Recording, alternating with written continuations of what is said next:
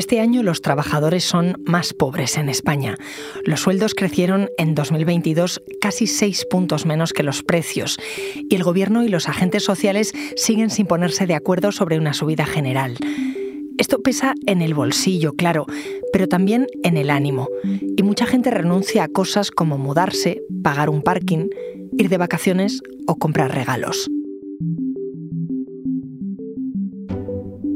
Soy Ana Fuentes. Hoy en el país no soy pobre porque el sueldo no me da.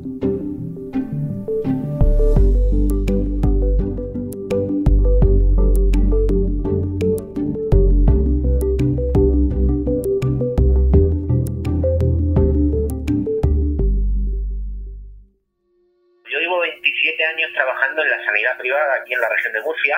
Eh, llevamos desde el 2010 sin convenio colectivo eh, sin ninguna subida salarial. Hemos perdido aproximadamente un 40% del poder adquisitivo en todos estos años. El convenio de la región de Murcia de hostelería lleva sin firmarse desde eh, y sin renovarse desde el 2008. Y eh, en ese tiempo, la única firma que ha habido, que fue en el 2017, que se firmó una subida para 2017-2018 del 5,5%. Eh, no llega a 50 euros brutos en 14 años. Emilio, ¿qué tal? Muy buenas, Ana, ¿qué tal? Emilio Sánchez Hidalgo es mi compañero de la sección de Economía del país. ¿A quiénes hemos escuchado? Pues Ana, son trabajadores de mediana edad que llevan varios años sin que les suban el sueldo y casi sin ningún tipo de acceso a ayudas públicas que sean directas. Con lo cual es gente que ha sufrido toda esta subida de la inflación directamente y ha perdido mucho poder adquisitivo por esta espiral de precios. ¿Cuánto poder adquisitivo ha perdido exactamente? Porque de cómo han subido los precios sí que tengo aquí los datos. El 3,1% de la inflación, o sea, los precios, subieron en 2021 y el 8,4% subieron en 2022. Eso es, y de esos datos salen otros, como por ejemplo el de que la OCDE decía que en España va a bajar el poder adquisitivo a lo largo del 2022 en torno a un 4,5%. Es una cifra que solo supera a Grecia y además es que en ese mismo año los salarios registrados por convenio de media solo han subido un 2,78, mientras que, como tú has dicho antes, la inflación ha crecido un 8,4, así que el desfase de 6 puntos todo eso es lo que están perdiendo los trabajadores. Oye, ¿y cuántas personas hay en España a las que no les ha subido nada el sueldo, como las que hemos escuchado? Pues que sepamos seguro son 239.989. Eso en el 2022. Pero en realidad seguro que son más porque la estadística de la que sacamos este dato es la de convenios, que recoge la situación de 9 millones de trabajadores. Pero en realidad el número de trabajadores, el número de ocupados en España son más, son en torno al doble. Y hay que tener otra cosa en cuenta. Hay mucha gente, otros 200.000, a los que les ha subido el sueldo menos de un 1%, que vamos, es casi nada. Claro, eso se nota muy, muy poco. ¿Qué consecuencias tiene todo esto, Emilio? Que alguien que no tiene un salario alto, que ya no iba muy holgado, de repente deba asumir una subida de precios tan fuerte como la que hemos tenido. Pues mira, te voy a presentar a un trabajador que está justo en esa circunstancia. Es un trabajador con el que he hablado últimamente. Se llama Ángel Alcaraz, tiene 47 años y cobraba unos 13.800 euros brutos al año de salario base. Esto era en 2010. O sea, esto se queda en unos 912 euros al mes. Esto para su trabajo, que es de recepcionista en un hotel de Murcia. Bueno, entonces el salario mínimo era de 7.200 euros al año. Pues ahora cobra prácticamente lo mismo que entonces, o sea, le han subido nada más que 50 euros al mes y fue ya en el 2007, pero es que el salario mínimo es el doble. Ahora el salario mínimo está en 14.000 euros anuales. Hombre, a mí me hace sentir, pues como nos sentimos trabajadores de la hostelería general en este país y en particular en esta región, que es el peor convenio de, de España, porque es que no es que es objetivo si cobramos SMI, no se puede cobrar menos. Te hace sentir pues que tu formación, tu dedicación, tu antigüedad, tu experiencia, absolutamente no vale para nada. Yo hago, hay cosas que hacía que ya no puedo hacer. ¿Cómo qué, Ángel? Yo tenía cochera, pues he tenido que prescindir de ello. Mi coche duerme en la calle. Claro. Por ejemplo, una cosa, una cosa que la gente ve, normal. Eh, de tener un seguro a todo riesgo para el coche, pues tenerlo a tercero. Y pues así, de tener una vida un poco estable y tener, que a lo mejor no son necesidades básicas, entiendo, evidentemente no son necesidades básicas, pero son cosas que en el día a día la gente considera aceptables, porque no estoy hablando de ningún capricho, ningún privilegio, sino de tener y tener que prescindir de ellas. Técnicamente, Emilio, estas personas no son pobres, porque ¿qué es ser pobre en España? Pues hay muchas formas de explicarlo desde un punto de vista social, desde un punto de vista económico. Yo me quedaría con una frase muy sencilla. Simplemente ser pobre es que con los ingresos que uno tiene, con la renta disponible que uno tiene, no poder cubrir sus necesidades, no poder llegar a fin de mes y hacerlo por lo menos de una forma un poco holgada. ¿Cuál es el problema de esta espiral de precios que hemos sufrido últimamente? Que hay muchos trabajadores que están empezando a encontrarse en esa situación, que no son solo personas desempleadas, que también hay trabajadores que les cuesta llegar a final de mes. ¿Y qué pasa al final? Que se quedan en un limbo, se quedan en tierra de nadie, porque no cobran tan poco como para acceder a ayudas públicas directas, pero tampoco cobran tanto como para que este golpe que está pegando la inflación pues se limite a quitarte cuatro lujos. No, no, te impacta en el día a día. Y esto además me recuerda a una mujer con la que he hablado para este reportaje, con una administrativa, que lo que me contaba era, cobra 1.400 euros al mes. Bueno, pues con ese sueldo se tenía que cambiar de domicilio y no le daban una hipoteca le decían que imposible, no le daban las condiciones. A la vez, tampoco podía pagar un alquiler. Lo más barato que encontraba eran 800 euros y tiene dos hijas. Imposible solo con 600 euros después de haber pagado el alquiler. Entonces, ¿qué hace? Fue al ayuntamiento de su ciudad a pedir un alquiler social. Oye, me están denegando todo esto. ¿Qué puedo hacer? ¿Me podéis ayudar? ¿Me podéis eh, dar alguna vivienda? Le dijeron que no porque cobra más de 1.000 euros. Entonces, eso es una situación en la que al final es muy difícil eh, saber cuál es el siguiente paso que debe dar un trabajador.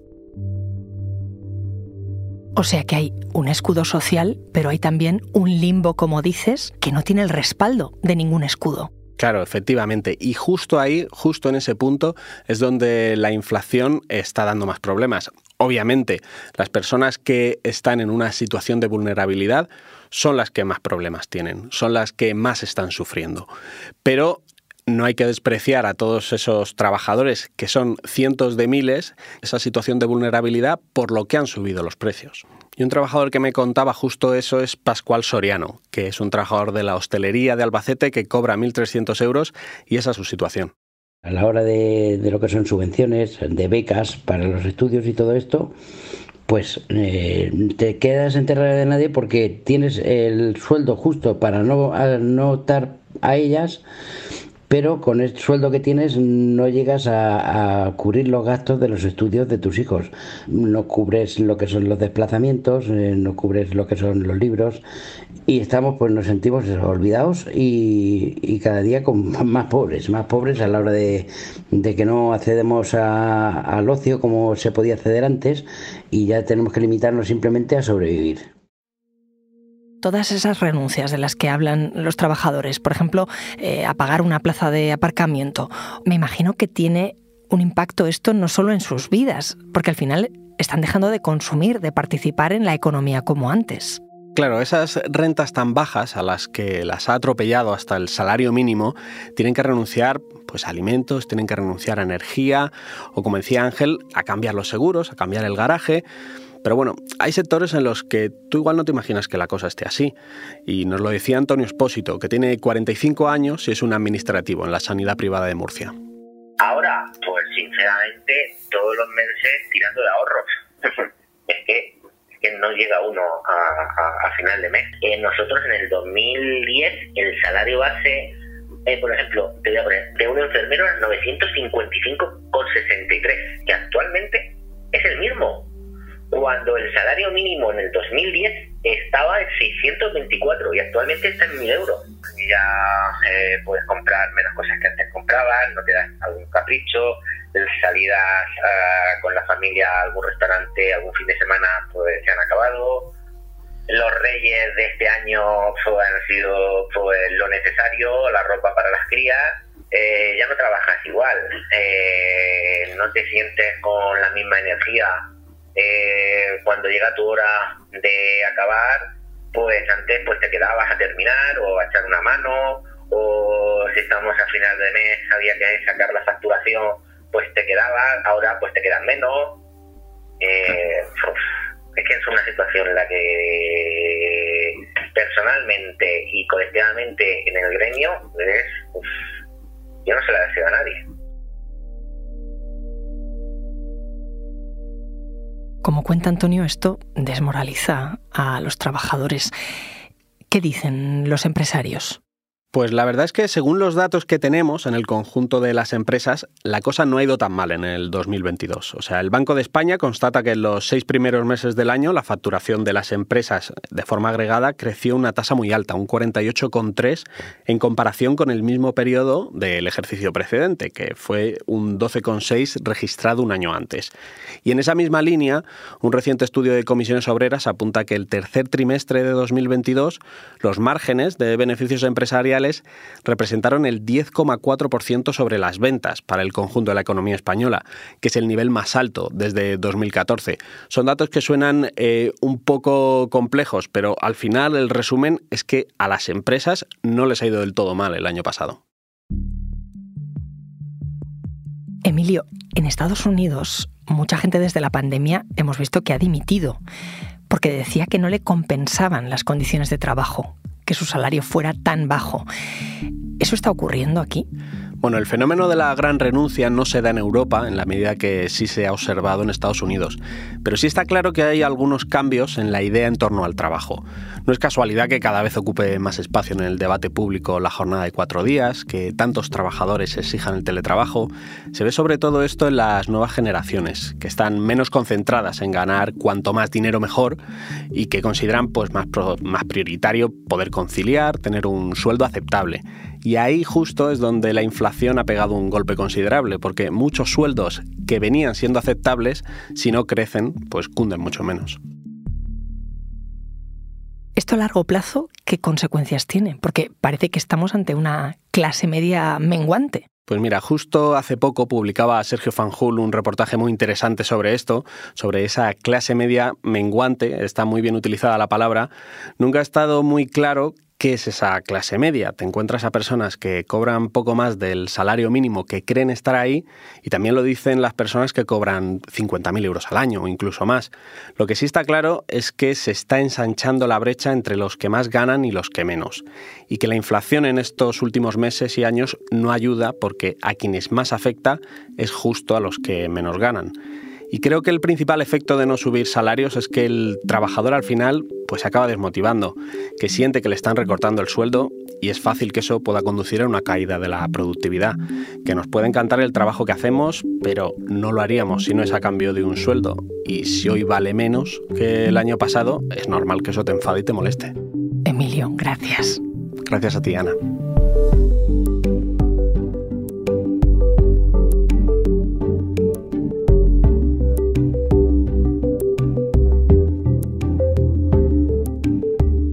Este episodio lo ha realizado José Juan Morales.